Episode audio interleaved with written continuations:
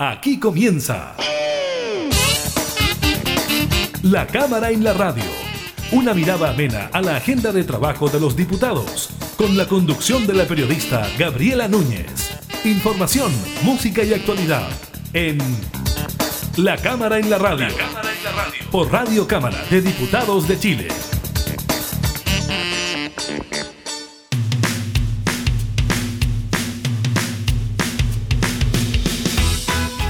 ¿Cómo están? Bienvenidas y bienvenidos a un nuevo programa de la Cámara de la Radio. Estamos junto a ustedes, como siempre, para entregar información legislativa y temas de actualidad. En esta oportunidad estaremos conversando con el diputado Alejandro Bernales sobre la masiva muerte de salmones en el sur del país. También le contamos del último balance del MinSal sobre casos COVID-19, del trámite en el Senado del proyecto que permite un tercer retiro de fondos de las AFP y de las buenas noticias para la economía que vienen de la mano con el precio del cobre.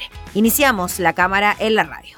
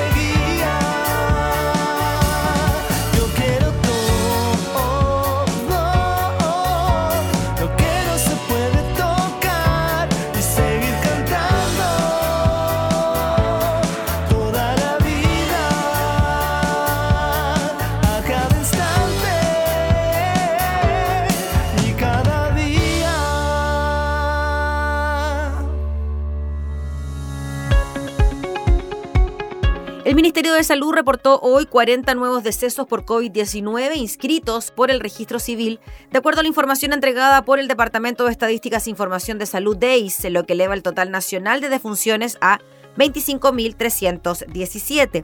El martes de la semana pasada, los organismos pertinentes reportaron 35 defunciones. Además, informó 5.071 casos en las últimas 24 horas, mientras que hace 7 días se indicaron 5.718. De estos, 3.457 presentaron síntomas, 1.304 fueron asintomáticos y hubo 310 sin notificar en tanto que los casos activos, es decir, aquellas personas que portan el SARS-CoV-2 y que son capaces de diseminarlo, son 42.920. El ministro de Salud, Enrique París, informó que del total de casos reportados, un 25% se origina por búsqueda activa de casos y un 27% de los notificados son asintomáticos. Agregó que 12 regiones disminuyen sus casos en los últimos 7 días y 6 en los últimos 14 días. En tanto, la región del Maule registra el índice de incidencia más alto a nivel nacional por 100.000 habitantes, mientras que las regiones con mayor aumento de nuevos casos confirmados en los últimos siete días son Magallanes, la Araucanía, Atacama y el Maule. Del inicio de la pandemia en Chile, en marzo del año pasado, el MinSal ha reportado el contagio de 1.136.435 personas, de los cuales 1.067.662 se consideran recuperadas. La positividad nacional en las últimas 24 horas es de un 10,49%, mientras que en la región metropolitana fue de un 12%. Las regiones, según toma de muestra, con mayor positividad promedio en los últimos 7 días son la Araucanía, Maule, Los Ríos y Atacama. Hasta la fecha se han realizado más de 12.472.000 test desde el inicio de la enfermedad en Chile. Y todavía hay 176 camas críticas disponibles en la red integrada, 26 más que las que se reportaron el martes pasado.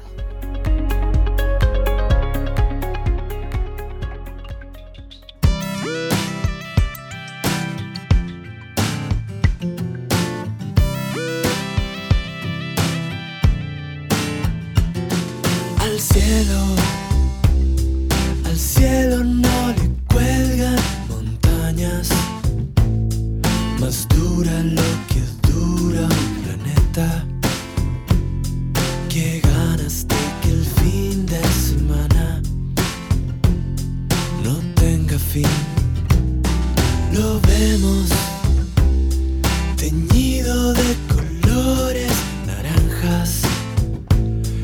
esparcido por las sábanas blancas.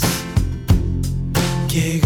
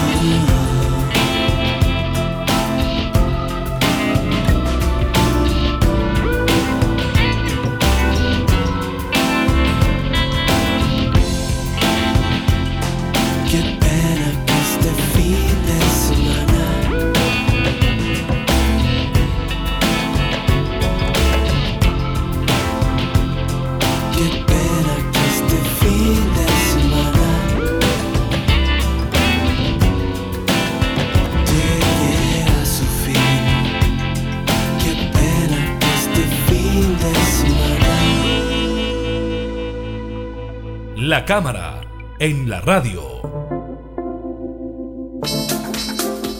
Más de tres semanas han transcurrido desde que comenzaron a reportarse mortalidades masivas de salmones desde los centros de cultivos ubicados en el fiordo Comaú en la región de los lagos, así como días después en los canales de Puyuhuapi y Jacaf en la región de Aysén. Según dicen las salmoneras, esto se produciría por las floraciones de algas nocivas, las FAN, como se les conoce. Vamos a hablar de este tema con el diputado Alejandro Bernales del distrito número 26 en la región de los lagos. ¿Cómo está, diputado? Muchas gracias por recibirnos desde allá, pues desde su zona.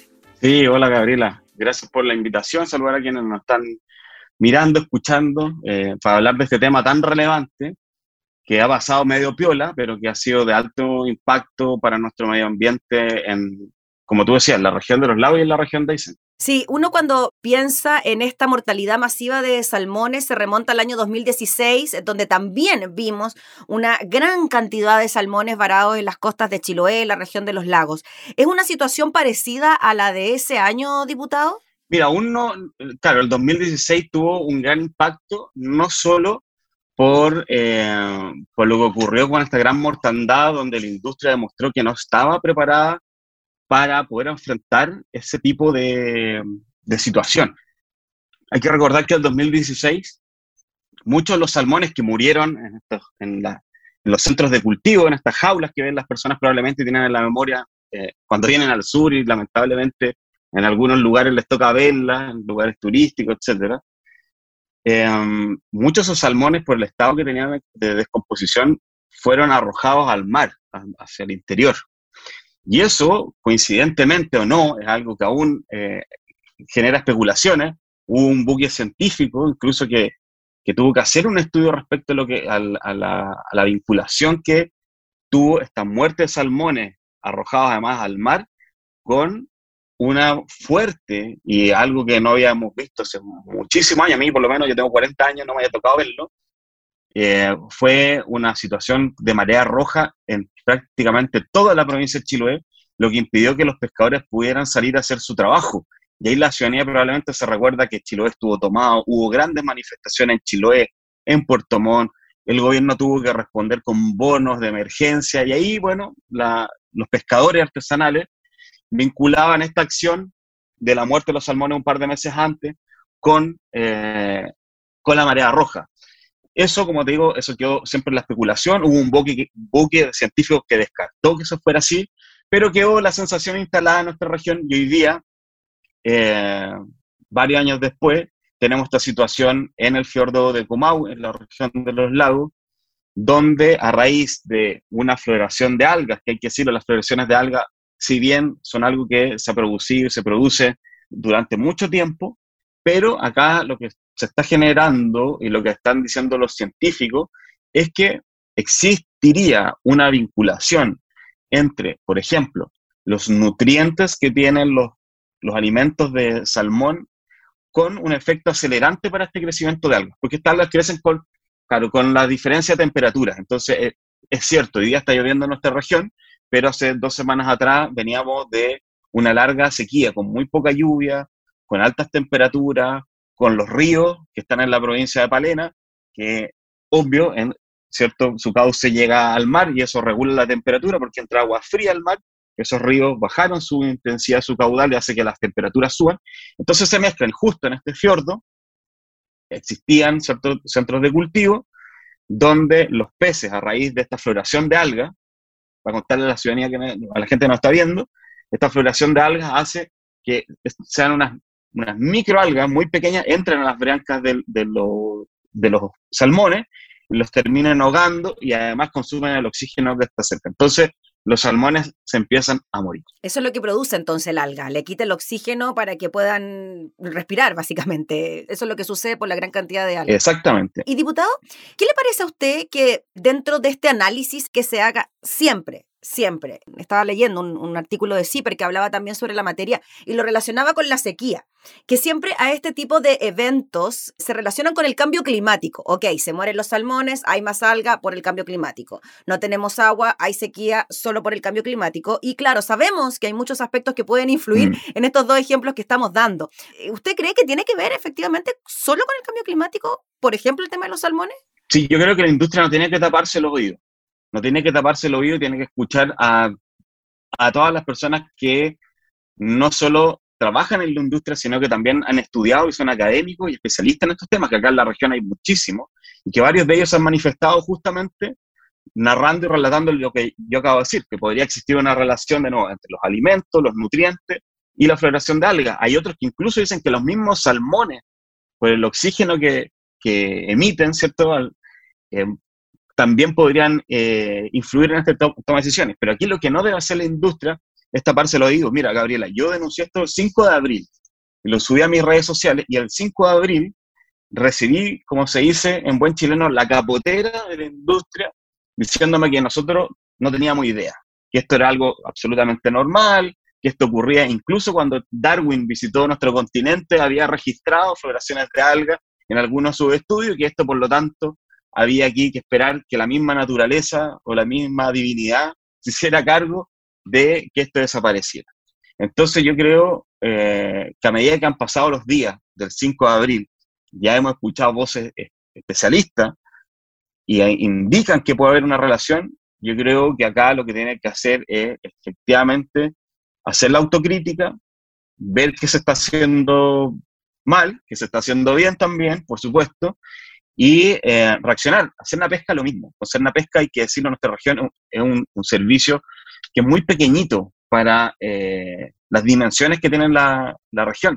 Incluso no tienen embarcación para ir a fiscalizar algunos centros de cultivo. Entonces, muchas veces van con la Armada o otras, y así, esto es una realidad, van con las mismas empresas. Entonces la avisan un par de días antes, los vamos a ir a fiscalizar y en un mismo bote de, eh, de, alguna, de alguna de las industrias van y supervisan. Entonces aquí hay una serie de factores que, eh, que hay que analizar y, como decía, lo peor acá es hacer oídos sordos y echarle la culpa eh, a la naturaleza en este caso. Diputado, aquí estamos hablando de una empresa en particular, de varias empresas salmoneras? ¿A quién se le puede atribuir la responsabilidad? Porque si bien, claro, eh, se puede decir que esto es a causa del cambio climático, pero de todas maneras hay una responsabilidad, imagino yo, por parte de aquellas empresas que tienen a su cuidado estos salmones para su reproducción mm. y posterior comercialización. Sí, mira, en específico en la región de los lagos hay una empresa que es Camanchaca, que es la que ha tenido el, foco de atención respecto a la mortalidad de salmones que tuvo.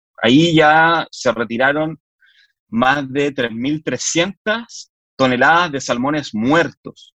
¿ya? Hay que decir que recién a la, fecha que estamos hoy día, desde el 5 de abril ya hay salmones muertos. Entonces, esos salmones, al principio es más sencillo sacarlo, pero después se empiezan a transformar verdaderamente en un puré y se van aconchando en el fondo. Y además, tienen que venir, muchas de las empresas no tienen estos soportes, por lo tanto tienen que contratar servicios externos para hacer este trabajo. Entonces, lo que hacen es que los toman, los suben a un, barco, tienen que botar el agua, que estas son imágenes que también probablemente mucha gente ha visto, sacan el solo salmón y el agua, que son el agua que tiene residuos de placenta, de restos de salmones, un agua incluso media rosada, incluso por la sangre de los, pescados, vuelve al agua.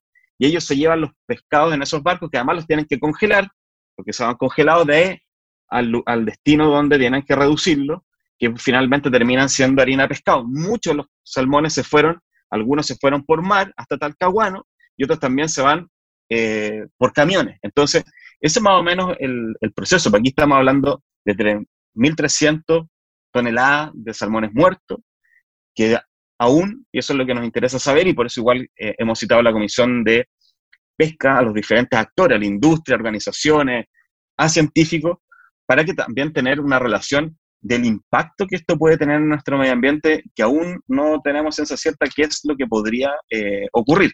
Y en el caso de ICEN hay más empresas, no sé los nombres de cada una de las empresas para poder mencionarlas, pero ahí hay más empresas que se vieron afectadas por una situación similar. Diputado, ¿cuáles son los riesgos de que se mm, produzca una situación más crítica de la que hemos visto hasta ahora? ¿Qué podría ocurrir de ahora en adelante si es que esto no se puede controlar?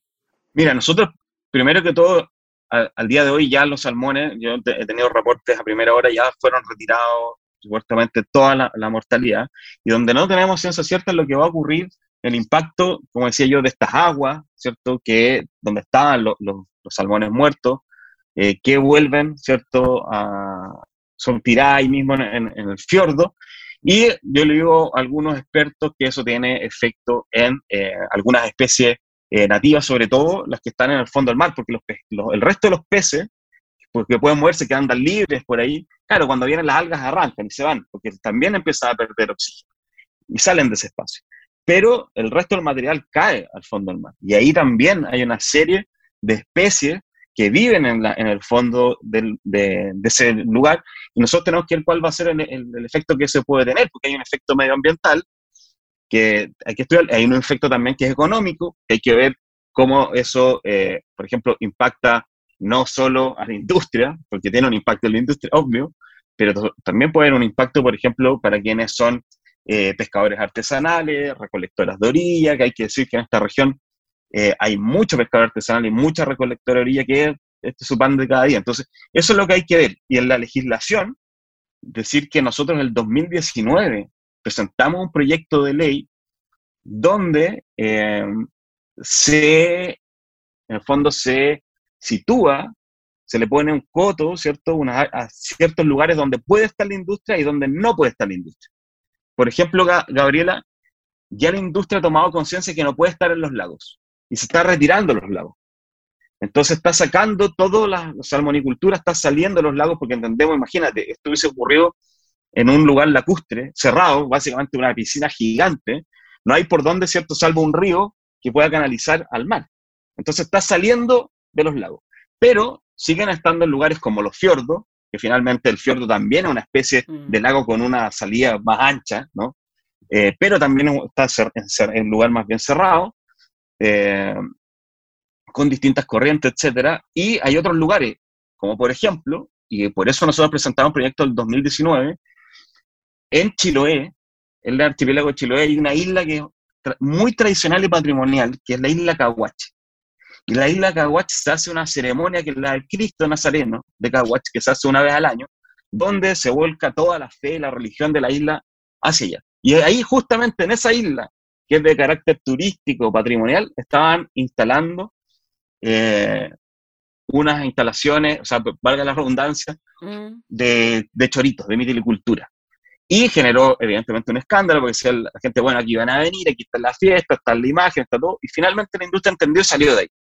En Magallanes se estaban colocando en el estrecho Magallanes, en algunas partes que eran de circulación de pueblos originarios, y así también en canales. Por lo tanto, este proyecto lo que busca es decir dónde pueden y dónde no pueden estar. O sea, sería impensable que estuviera, por ejemplo, en la industria en un lugar que sea una reserva nacional. Pero lamentablemente eh, podrían haber casos de ese tipo. Entonces hay que regularlo. Diputado, ¿por qué ahora usted cree que se están produciendo estas situaciones de muertes masivas de salmones? ¿Tiene que ver con un nivel de producción menos estricto, menos comprometido con el medio ambiente? No sé, por decirlo súper simple, la comida, eh, el alimento que le dan a los salmones es de menor calidad que la que le pueden haber dado antes, de que por eso ahora está ocurriendo esto. Mm. ¿Cómo lo ve usted? Mire, yo he hablado con muchas personas de la industria, porque acá en Puerto Montt, en la región de los lagos, para ampliarlo, eh, la industria genera 70.000 empleos. Entonces es muy difícil no conocer a alguien que no trabaje en la industria. Que no trabaje ahí. Claro, y si no trabaja ahí, presta servicio. Entonces, como yo decía anteriormente, claro, la industria por sí sola de tiene eh, cierto espacio laboral, pero además hay mucho, igual que la, que la minería, ¿no? Muchas empresas que se dedican a, hacer, a tercerizar. Entonces, por ejemplo, hay gente especializada en redes, hay otros en wellboats, que son estos botes que van a, los centros de cultivo y así hay un sinfín de personas que trabajan en torno a la industria. Y a mí me ha tocado conversar con varios de ellos, incluso con los gremios, y eh, ellos entienden que tienen que avanzar hacia la sustentabilidad de la industria. ¿Lo entienden? Si tú hablas con ellos, lo entrevistan decir hace 10 años atrás, por ejemplo, lo que ocurrió en 2016, no existían los protocolos para actuar ante una mortalidad de este tipo. Hoy día existen los protocolos y Pesca sabe lo que tiene que hacer y sabe clarito cuáles son las multas, cuáles son los pasos. Hoy día lo saben. Saben cuáles son las acciones que tienen que generarse, se tiene que dar aviso inmediato a las autoridades, etcétera. Existe una línea y un canal de conducción respecto a eso. Ahora, ¿por qué ocurre esto y esto, eh, esto es Vox Populi en la región? Claro que generalmente una jaula, un centro cultivo, si tiene que tener, no sé, voy, voy a inventar un número, pero 40 salmones, antes tiene 80. Entonces, claro, porque en un espacio tratan y tratan de eh, tener más salmones para tener eh, más cosechas, más salmones para, eh, para la venta. Y yo creo que aquí hay algo que ha pedido la industria que lamentablemente yo creo que ahí tienen también que hacer una autocrítica, que ellos han pedido siempre la autorregulación. Dicen nosotros, que a mí me parece, sería lo óptimo, ¿no? Que cualquier persona pudiera autorregularse y decir, aquí donde tienen que haber 40, tienen que haber 40, si hay 43, los tres, no, no, está mal, estamos sobrepasando esa norma. Pero lamentablemente esa autorregulación no se, no se cumple y en el Congreso nosotros tenemos que ingresar cada 6, 7 meses un proyecto relacionado a la industria. Nosotros ya ingresamos, como contaba, el de las localizaciones de dónde tienen que estar o no la salmonicultura. Ingresamos otro a principio de año, o sea, a principio de este periodo legislativo, que era el de los escapes de los salmones, porque sabrán, se acordarán que también hubo noticias a su tiempo atrás que se escaparon, no me acuerdo, fueron casi 800.000 salmones. Yo tenía amigos de Santiago que decían, oye, se escaparon, da lo mismo. Así como que bonito se escaparon. No, es que los salmones no son nativos. son libres. Claro, son libres, así como la película, ¿no? Pero aquí, los salmones no son endémicos de nuestra zona. Mm. No hay otra especie que coman salmones, salvo los lobos marinos, pero ellos, claro, y destruyen absolutamente todo. Entonces eso tenía un, un impacto muy grande en la región. Claro. Y ahí uno vio en ese escape, por ejemplo, gente aquí en la costanera de Puerto Montt con cañas de pescar sacando salmones. Era impresionante porque estaba lleno de salmones por todos lados de la región. Y además presentamos otro proyecto de ley que está relacionado con la limpieza del fondo marino en eh, estos lugares que se entregan en concesión. Entonces, cada cierto tiempo, como te fijas, Gabriela, tenemos que estar presentando estos proyectos. Y, y, y volviendo al del escape de salmones, perdón por decirlo así, pues me parece prácticamente casi ridículo que tengamos que presentar un proyecto para que no se escapen los salmones. Los salmones se, se van, no se van a escapar igual. Si aquí lo que tiene que hacer la industria es ir, ver, verificar que sus pisciculturas estén Mm. efectivamente eh, en buen estado, que la materialidad no tenga un desgaste, que las mallas no se vayan a romper, que estén bien ancladas al fondo marino cuando viene un temporal. Todo eso tiene que hacerlo la industria. O sea, no, no, Pesca no tiene esa cantidad de fiscalizadores para ir a bucear debajo de la jaula y ver si están en buen estado o no. Entonces, eh, tiene que ver mucho eso. Y quizás por lo mismo, diputado, quizás están acostumbrados a trabajar así como con manga ancha, como con la libertad de finalmente lo que usted dice, Pesca no tiene la opción de fiscalizar cada fiordo, cada isla, cada... Es imposible, entonces, claro, se puede trabajar libremente, digamos. Claro, y ahí es donde hay un desafío. Ahí hay un desafío, y, y yo creo entre todos. Yo creo que este desafío tiene que ser entre todos, entre las autoridades, entre las organizaciones, porque aquí hay muchas organizaciones en la región de los lagos que han puesto foco y se dedican también y cumplen un rol importante de fiscalización respecto a estos espacios. También lo, la academia, los científicos también tienen que involucrarse y por supuesto que la industria. Yo creo que aquí eh, hay que sentarse, ver bien cómo se puede generar eh, un espacio eh, sustentable para la salmonicultura en la región de los lagos. Lo ideal sería que esté en tierra, es decir, que estas famosas pisciculturas se trasladen a tierra y tuvieran, podrían tener mucho eh, mayor control de los distintos factores que tiene que lidiar también la industria, porque evidentemente acá hay un fan, ¿cierto?, de algas, una floración de algas nociva explosiva en el fiordo Kumau. Pero también está el tema del virus ISA, que también nos impactó hace varios años atrás, de un, pio, un piojo que se le pega al, eh, al salmón, los salmones se enferman, etc. En un lugar podría ser mucho más sustentable, pero eh, económicamente es inviable hoy día poder hacer algo así eh, y requiere que se avance probablemente en tecnología y otras cosas para llegar a esa solución que sería la ideal, pero que hoy día no está a la mano. Diputado, para cerrar, el tema de la mm, sesión de la Comisión de Pesca para analizar precisamente este tema, ¿están convocados quiénes? ¿Qué autoridades, perdón? Sí, mira, nosotros la Comisión de Pesca, y esto fue una solicitud que, que yo no soy miembro de la comisión, pero fui el otro, la semana pasada justamente a poner este, este punto porque nos interesaba analizarlo, entonces estaba eh, invitados en la pesca, la Superintendencia de Medio Ambiente, eh, una organización que, que, ha estado ahí siempre, eh, que ha fiscalizado a la industria y otros eventos medioambientales de la región, que es Defendamos Chiloé. Invitamos a Fundación Winay para tener una mirada más bien científica, especialista en, en, el tema, y también eh, a la industria representado por eh, Salmon Chile, que en este caso eh, es el gremio, porque aquí hay dos gremios salmoneros, el Consejo del Salmón y Salmón Chile, y en Salmón Chile es eh, el gremio donde está, en este caso, en la región de los lagos eh, Camanchaca. Por lo tanto, ellos están eh, atentos. Y yo, por lo menos, en mi parte, mi rol fiscalizador no solo hacer la comisión, hemos estado enviando oficios Mm. y hablando con todos los actores. Cuando digo con todos los actores, así de transparentes con todos los actores, porque nos interesa que el Orfeo Comado no solo no se vuelva a repetir, sino que también tener certeza del impacto que podría tener eh, al medio ambiente en nuestra región. Muy bien, pues diputado Alejandro Bernales, le agradecemos enormemente por su tiempo para hablar de este tema, para visibilizar una situación que se registra ya en su zona y que, bueno, ojalá se tomen las acciones prontamente para evitar consecuencias mayores. Así que muchas gracias por su tiempo. Gracias a ti, Gabriela. Que estés bien. Que esté muy bien. Era el diputado Alejandro Bernales hablando sobre una nueva situación que afecta a los salmones en el sur del país.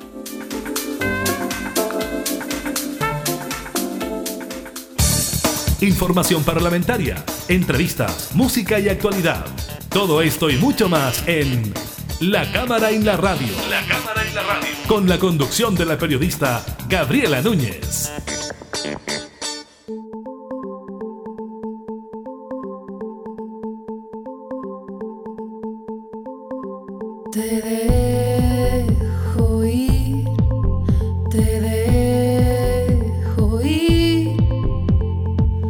Aunque te quiero aquí, te dejo ir.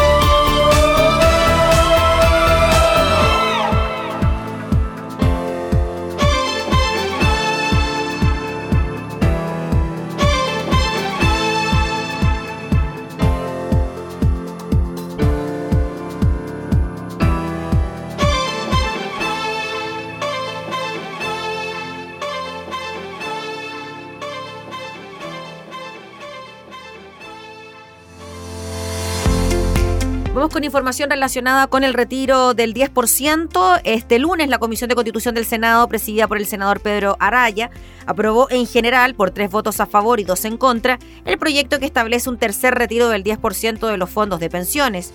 Así, tras un debate técnico marcado por las intervenciones de la nueva presidenta de la Asociación de AFP, Alejandra Cox, del presidente del Banco Central, Mario Marcel, y el superintendente de pensiones, Osvaldo Macías, los senadores despacharon a la sala la iniciativa para ser votada en general.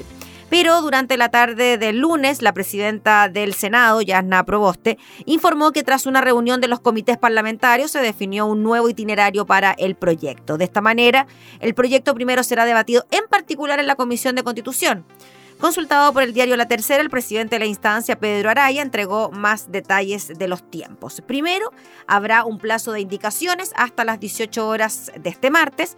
Tras ello, y con el fin de que la Secretaría pueda tener tiempo para armar el comparado con todos los puntos que se agreguen al debate, la comisión discutirá en particular la iniciativa este miércoles a partir de las 9.30 horas hasta el total despacho. Tras eso, el jueves, la sala del Senado discutirá y votará en general y particular el proyecto de tercer retiro del 10%, también hasta total despacho. Esto fija con claridad los itinerarios no solo para todos quienes estamos trabajando en el Senado, sino también entrega certezas a muchas familias, sostuvo la senadora Yasna Proboste. Si el Senado aprueba el proyecto tal cual salió de la Cámara, la iniciativa podría ser despachada desde el Congreso esta misma semana. En cambio, si el Senado le introduce cambios, el proyecto vuelve a la Cámara de Diputadas y Diputados para someterse a una nueva votación. Y si hay alguna modificación que no se apruebe, el proyecto pasaría a una comisión mixta para resolver las divergencias entre ambas corporaciones. Queda todavía trámite entonces. Durante esta semana la iniciativa será tramitada en el Senado.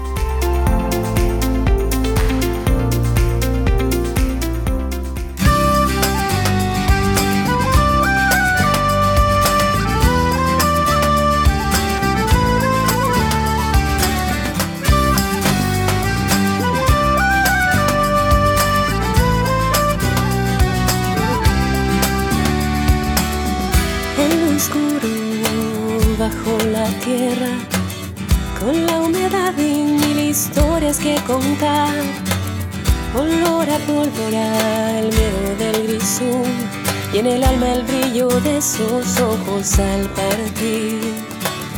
Jura que volverás del pozo esta noche, le decía con un beso en cada amanecer.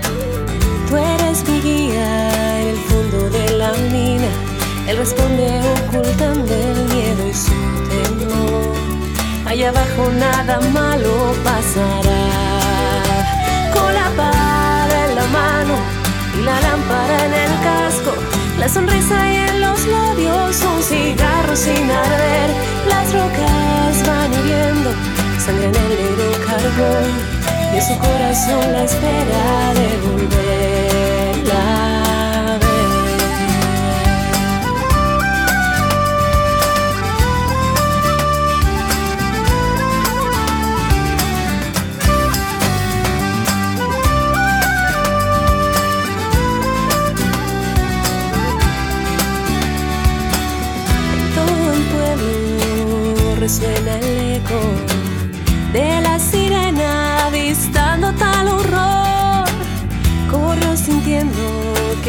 se le escapa, sepultado entre escombros, se imagina su amor. Al acercarse, corriendo con gran miedo, busca al hombre dueño de su corazón llena de angustia, su alma desfallece. ¿Qué será de mí? Repite una y otra vez. Sueño e ilusiones mueren junto a él. La lámpara en el casco, la sonrisa y en los labios, un cigarro sin arder. Las rocas van hirviendo, sangran el negro carbón de su corazón la espera de volverla.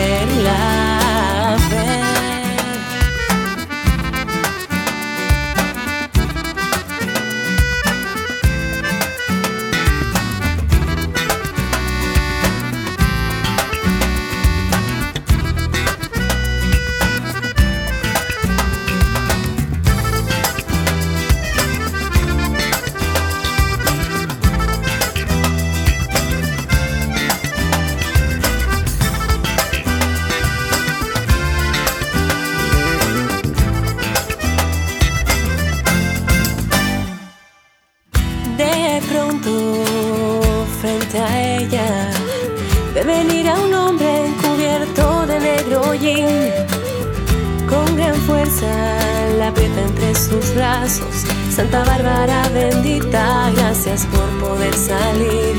Dice el hombre al ver a su mujer feliz. Con la pala en la mano y la lámpara en el casco. La sonrisa y en los labios, un cigarro sin arder. Las rocas van hiriendo, sangran el negro carbón. Y en su corazón la espera de volverla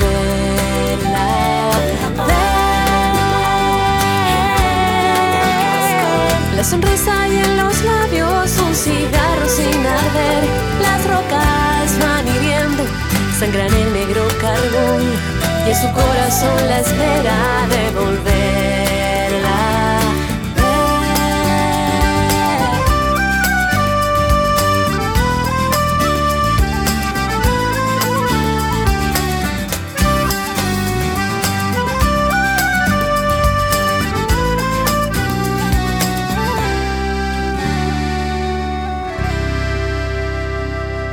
La cámara, en la radio. Vamos con buenas noticias económicas porque el cobre no para de subir y se acerca a máximos históricos justo cuando en Chile aumenta la presión sobre las arcas fiscales para ir en apoyo a las ayudas sociales. Los futuros del metal rojo llegaron a situarse en 4 dólares con 272 centavos por libra a eso de las 5 a.m. y ya a mediodía el impulso se moderaba llegando a 4 dólares con 26.05. Se trata de un avance de un 0,53% en relación a la jornada previa. Hay que recordar que el máximo histórico del cobre se registró el 25 de febrero pasado, cuando la libra tocó los 4,361 dólares. De acuerdo a Bloomberg, detrás de este nuevo avance de la materia prima se encuentra la decisión de China de limitar la nueva capacidad de producción y el optimismo respecto a que la recuperación económica global impulsará la demanda. Además, el precio era favorecido por la caída del dólar a nivel global, algo que favorece la compra de materias primas. El precio del commodity ha subido de manera constante en los últimos meses, pero aún hay discrepancia entre los expertos sobre si existe o no un nuevo superciclo del cobre. De acuerdo a Cochilco, el precio promedio del cobre en el año llega a poquito más de 3 dólares con 8 centavos la libra, cifra muy superior a los 2,5 que promediaba a igual fecha del 2020.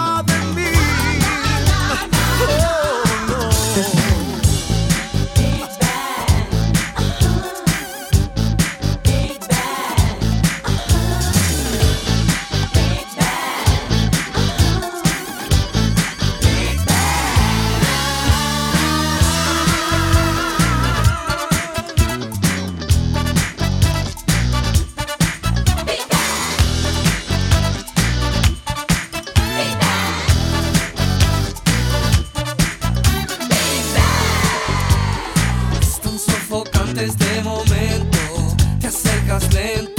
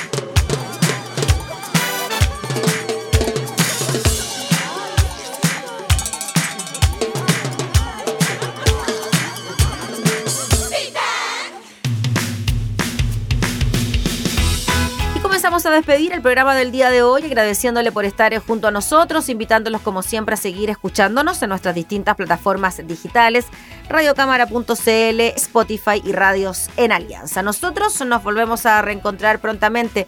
Que esté muy bien. Hasta entonces. Hemos presentado La Cámara en la Radio. Una mirada amena a la agenda de trabajo de los diputados. La Cámara en la Radio. Con la conducción de la periodista Gabriela Núñez. Información, música y actualidad. En Radio Cámara de Diputados de Chile. Acercando las leyes.